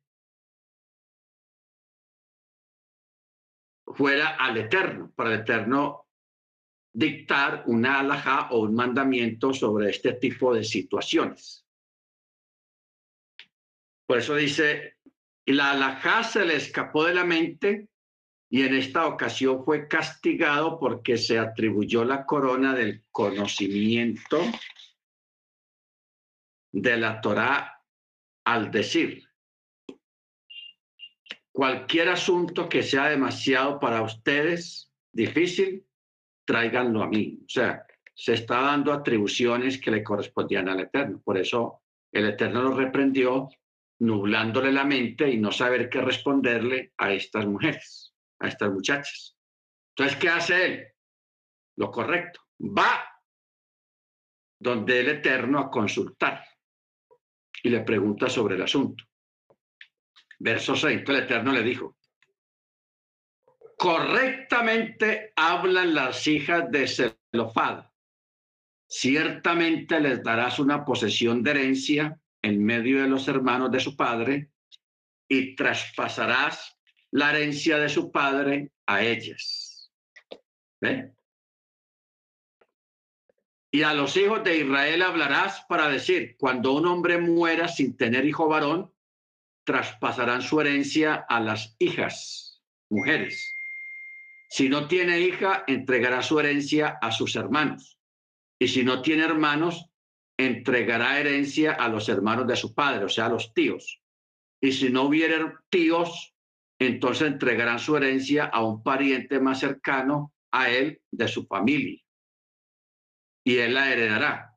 Y esto será para los hijos de Israel estatuto legal, como el Eterno ordenó a Mochi. Bueno, vamos a detenernos aquí un momento, hermanos, con esto de las herencias. Esto es un problema tenaz. Eh, hermana. More Shalom, perdón que lo interrumpa. Entonces, eso está identificado también con la, con la, con Noemí y vos, o sea, con la familia cuando se murió, cuando mataron al esposo, que era el esposo de, de Ruth, que ellas quedaron desamparadas y ellas fueron a dar allá a la tierra de, ¿de qué? Claro, a la tierra de Noemí. Sí. Eso, eso viene a raíz de ahí, ¿cierto? De esa, de la... Claro, porque lo que se hizo con, con Ruth, la mamá averiguó o ella sabía quién era el pariente más cercano que podía redimir la, la herencia del esposo de Ruth, que había muerto. Entonces, por eso van a vos, a vos.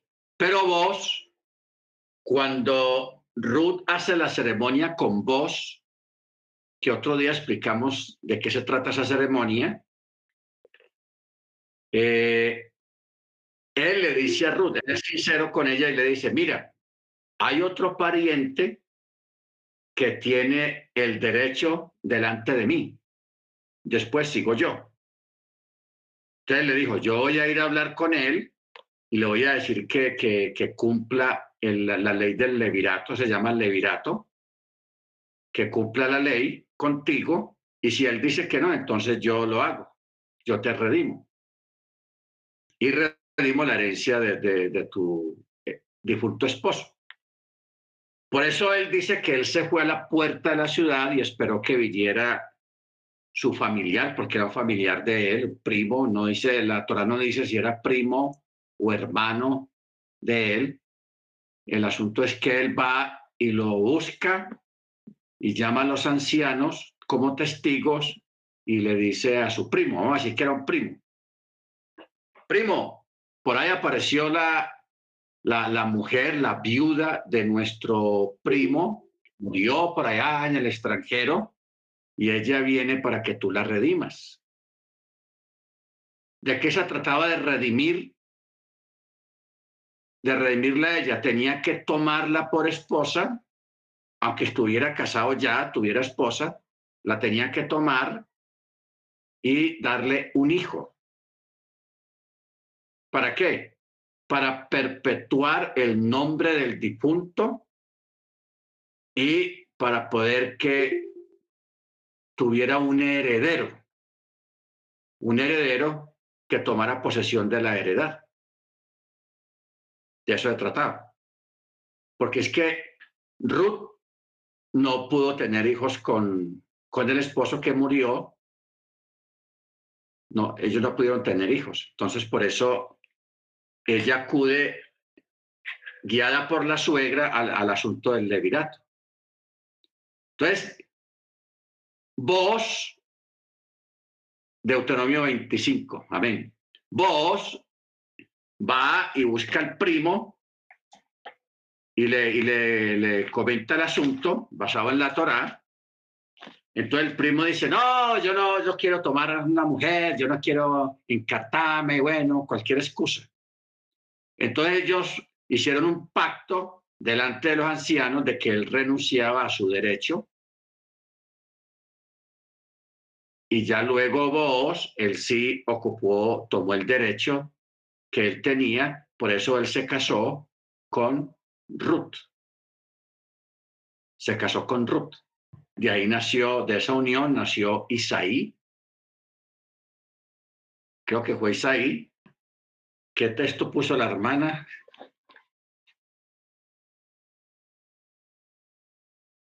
Deuteronomio 25. 5.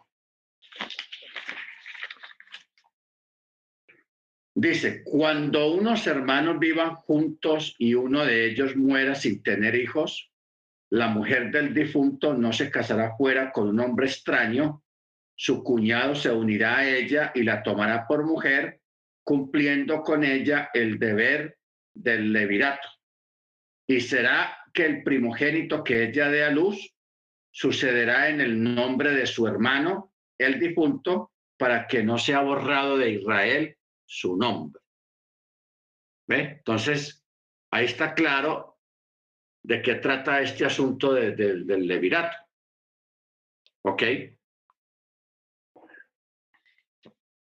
Bueno, entonces regresemos acá a esta parte de estas muchachas. Si tienen varios hijos, el mayor es para el que murió y los otros son del que casa con ella, todos son para el que se murió. No, el, mayor es el que, el que recibe la heredad. Sí. Bueno. Mano Ángel, bien pueda.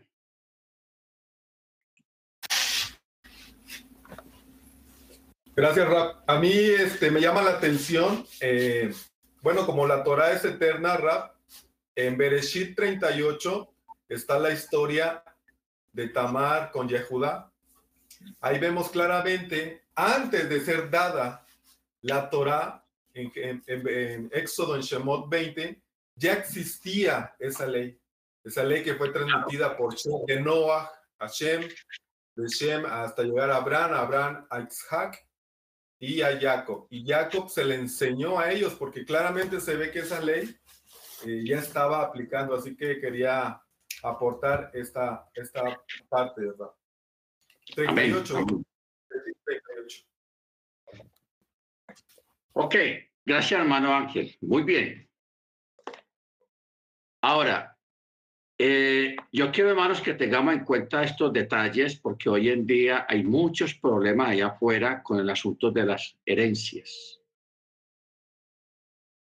Entonces hay familias que de pronto el papá tuvo un niño o una niña fuera del matrimonio y el papá muere y nunca quisieron esa niña, siendo que es hermana media, o ese niño nunca lo quisieron, que qué odio, qué tal, que una cosa y la otra. Legalmente ese niño o esa niña que haya nacido fuera del matrimonio tiene derecho a herencia. No importa si lo tuvo con la peor mujer del mundo, pero ese niño no tiene la culpa de haber nacido y ese niño tiene ese derecho. ¿Ok?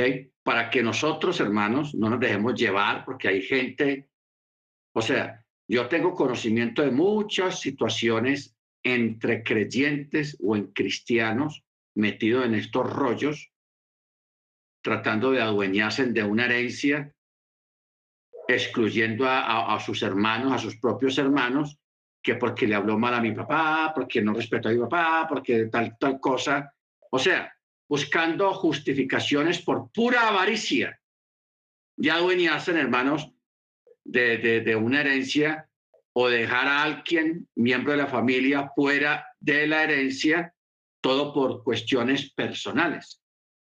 O sea, nosotros tenemos que separar lo legal, o sea, la Torah legalmente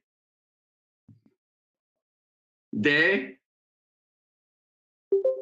las cosas personales, de las cosas personales. ¿Ok?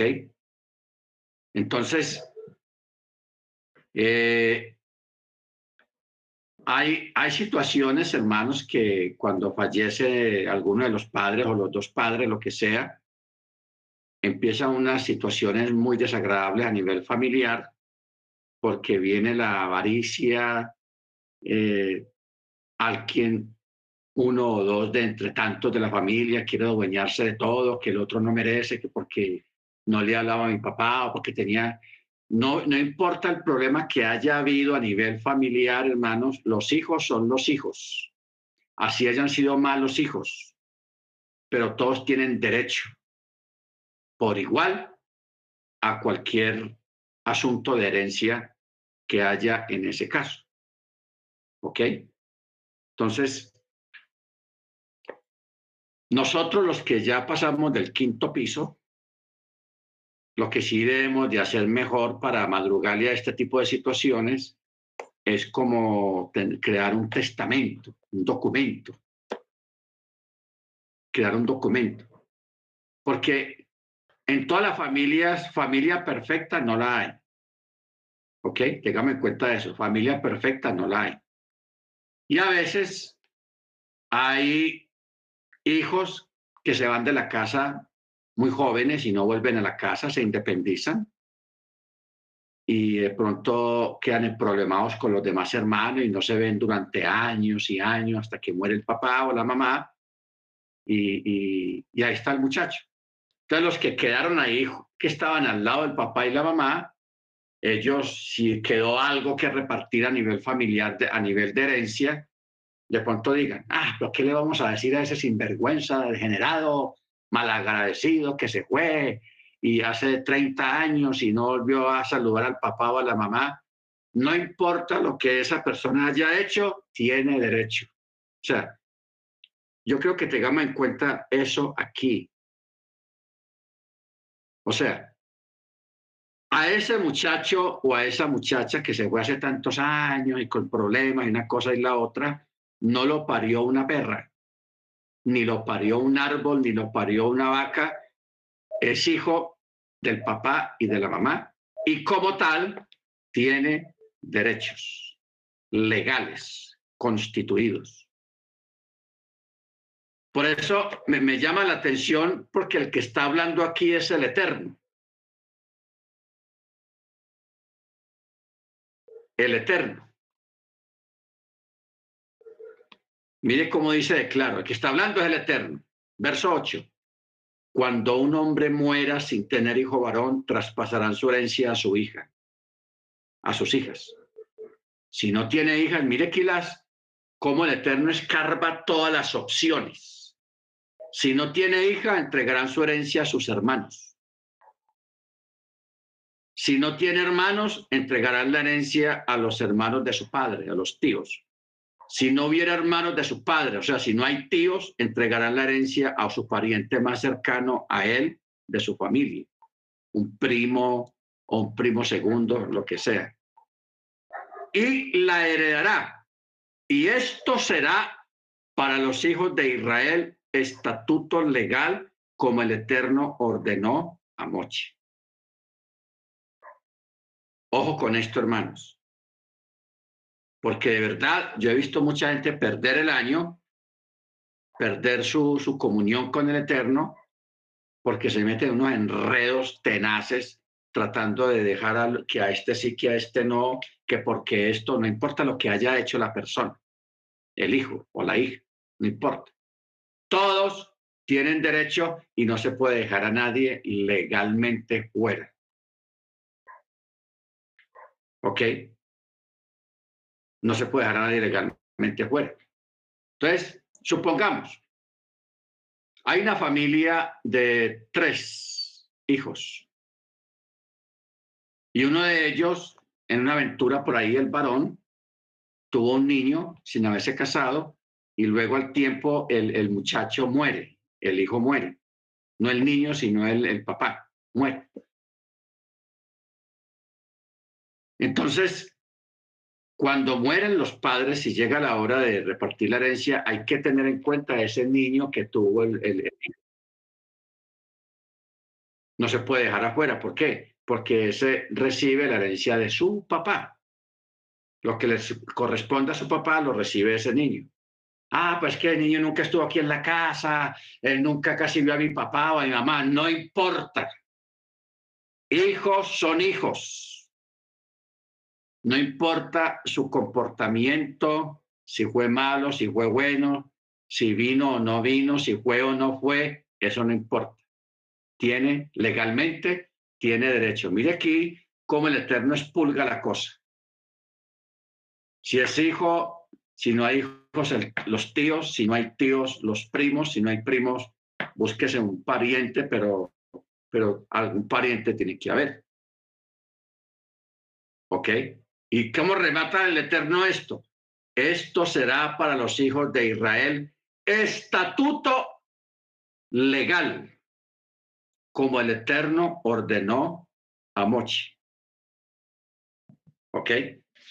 Estatuto legal como el Eterno ordenó a Moche. Baruch Hashem.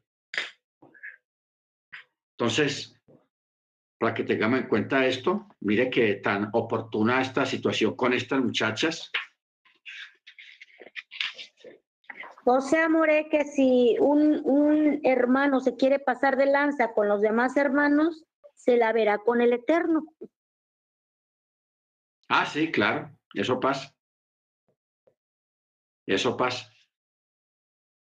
Entonces, me parece de mucho valor, hermano, en ese tiempo que estas muchachas se hayan presentado delante del Eterno ante Moche, Maglá, Noah, Joglá, Milca y Tirsa, para eh, exponer su situación, porque las iban a dejar en la calle, no las iban a dar heredad, porque pues como apenas estaba comenzando legalmente la parte de, de la jurisprudencia legal de la Torá, habían algunos vacíos que Moche no conocía.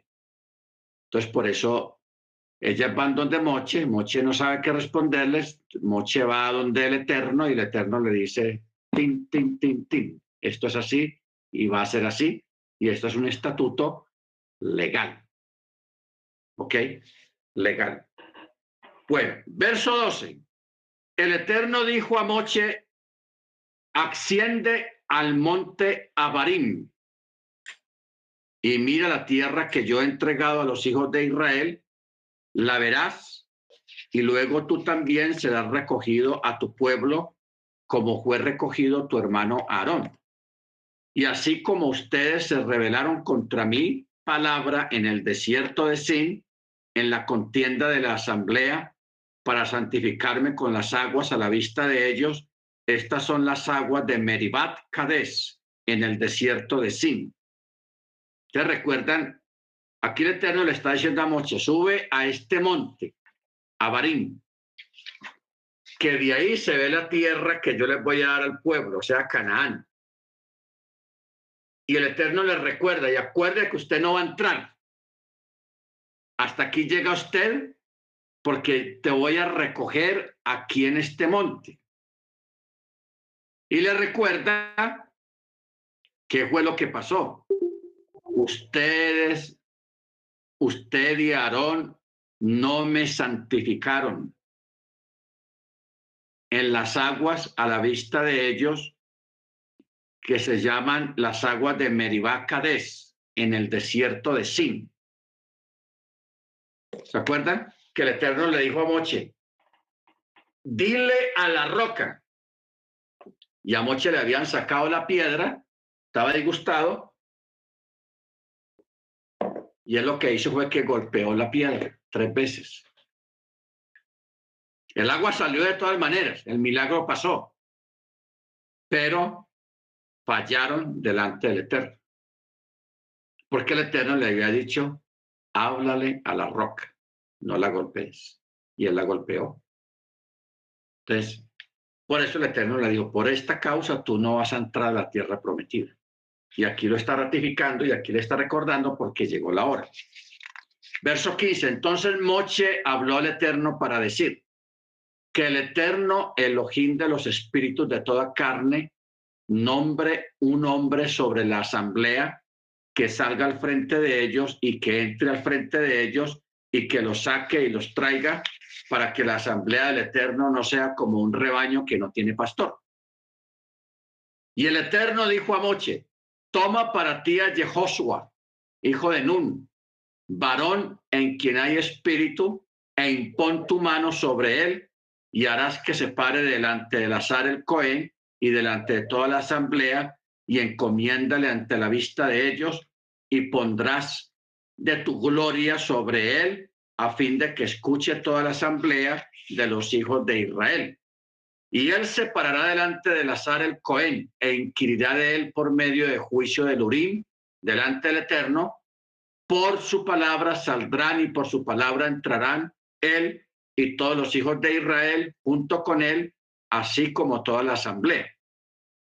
Y Moche hizo como le había ordenado el Eterno y tomó a Jehoshua, o sea, Josué, y lo hizo pararse delante del azar, el Cohen, y delante de toda la asamblea, e impuso sus manos sobre él y le encomendó tal como el Eterno había hablado por medio de Moche.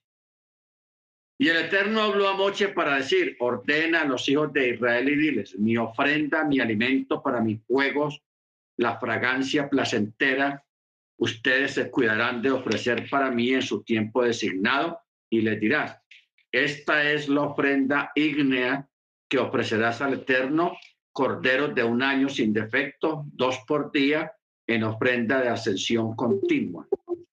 Estos son los dos sacrificios, el de la mañana y el de la tarde. Por eso dice, harás un cordero en la mañana y el segundo cordero, cordero lo harás en la tarde. O sea, aquí ya se está estableciendo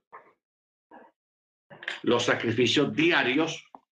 Por eso es que los judíos tenían la costumbre de orar a las nueve de la mañana y a las tres de la tarde, porque ellos sabían que a esa hora se estaba ofreciendo un sacrificio en el templo. El sacrificio de la mañana, nueve en punto. Y el de la tarde, tres en punto. Por eso Yeshua fue erigido en el madero a las nueve de la mañana en punto y muere a las tres de la tarde en punto, murió el Mesías. Cumpliendo este mandamiento que está acá de los dos sacrificios diarios. Bendito el Eterno.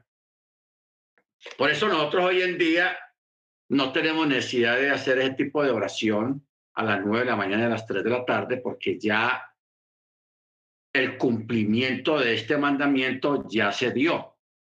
¿Cuándo se dio? Se dio a través del Mesías. Porque el Mesías, Yeshua, él es el cordero del sacrificio, el cordero de Elohim que quita el pecado del mundo. Amén. Bendito sea el nombre del Eterno. Muy bien, vamos a, a mirar más adelante.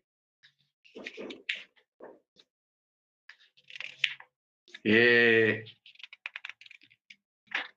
si alguien tiene algo que aportar más, a mí me gusta que ustedes aporten. Amén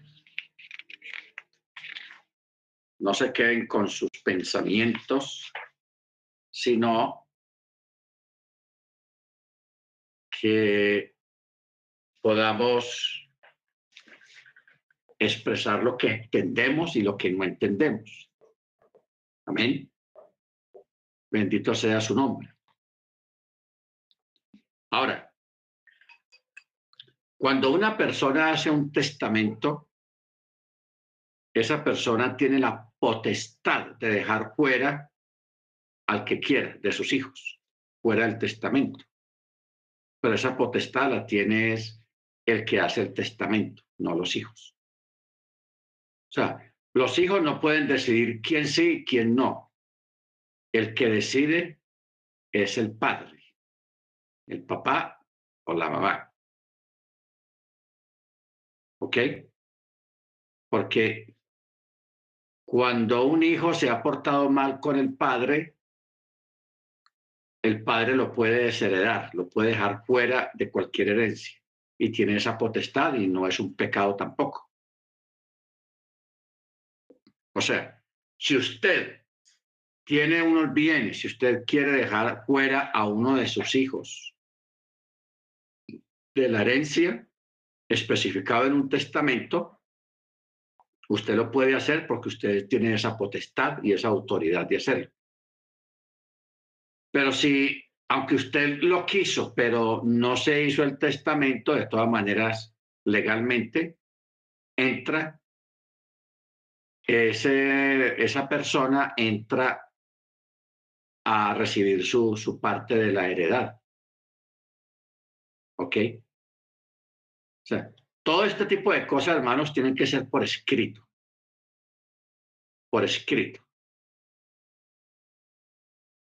Y es bueno hacer eso, esas cosas con tiempo porque hay muchachos y hay niñas o mujeres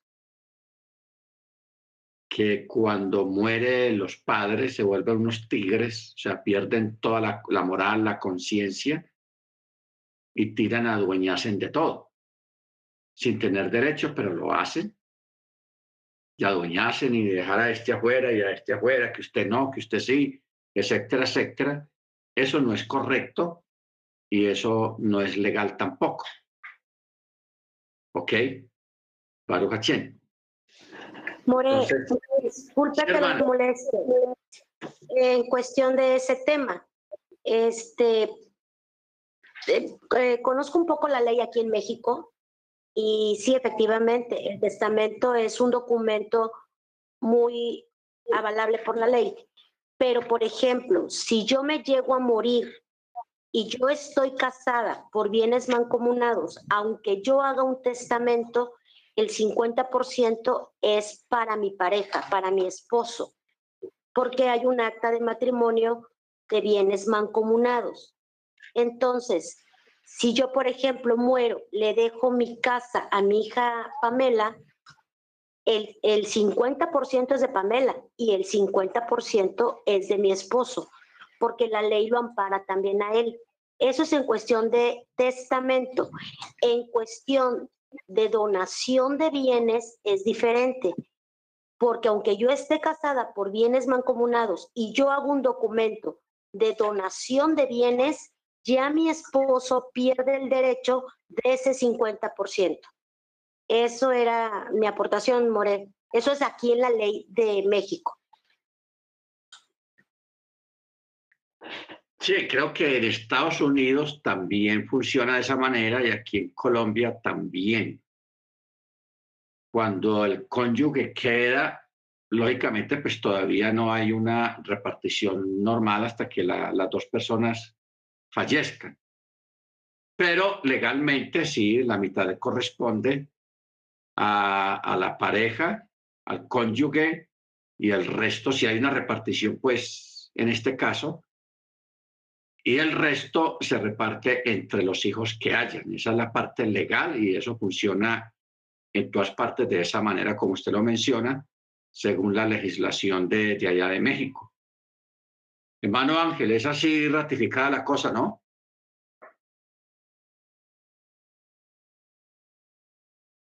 Sí, buenas tardes.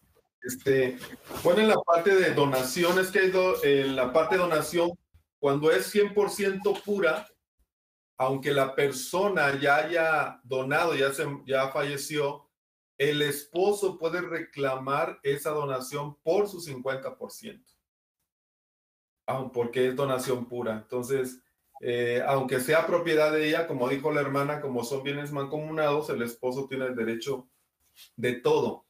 Aunque, aunque sea en sociedad conyugal, la- los bienes o propiedades que se tienen antes del matrimonio no entran, porque generalmente cuando las personas van a contraer matrimonio, dice, lo tuyo es mío, lo mío es tuyo, y no es cierto.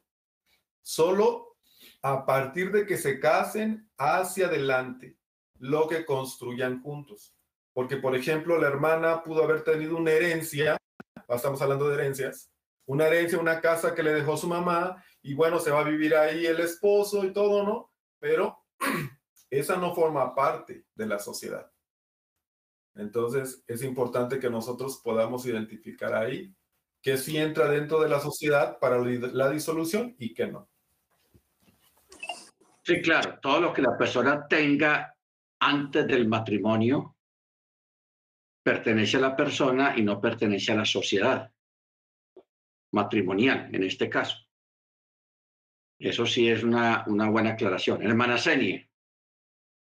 Sí, iba a confirmar lo mismo. Acá en, acá en Nueva York es igual. El, el hermano Ángel tiene toda la razón. Si, si, por ejemplo, yo me caso, pero yo tengo propiedades, lo que sea que yo tenga antes del matrimonio, no, después del matrimonio, eso no, no cuenta. So, después que ya tengo estoy casada, entonces ya lo que yo compre o las propiedades que tenga o lo que yo haga dentro del matrimonio es lo que se reparte. Si hay un divorcio o alguien muere o lo que sea, pero no, no lo, la herencia o lo anterior que ya yo trabajé sola y lo hice. Es, es cierto, aquí también es igual que, que en México. Amén, amén. Es interesante todo esto, que es bueno tener en cuenta porque eso forma parte de, de la vida y de la sociedad y de la Torah también. Mire que la Torah se ocupó de esas cosas, que casi la gente no habla mucho de eso. Muy bien, hermano, vamos a prepararnos ya para el cierre del Shabbat, aquí pues virtual. Eh, hermano Dagoberto y familia, la hermana Amparo, los pibes, la hermana Ruby, si está ahí. Ah, saludos para que preparen el Chema. El hermano Ángel, para que prepares para el sonido del chofar. Amén, porque el hermano Michael, pues, está sin micrófono. Entonces, el hermano Ángel nos colabora en esta parte del chofar. El hermano Freddy nos colabora con la oración de, de, de, de la semana que termina, hermano Freddy. Y la hermana Cecilia nos colabora con la oración por la semana que comienza. Hermana Cecilia, es tan amable. ¿Ok? Con gusto, pastor.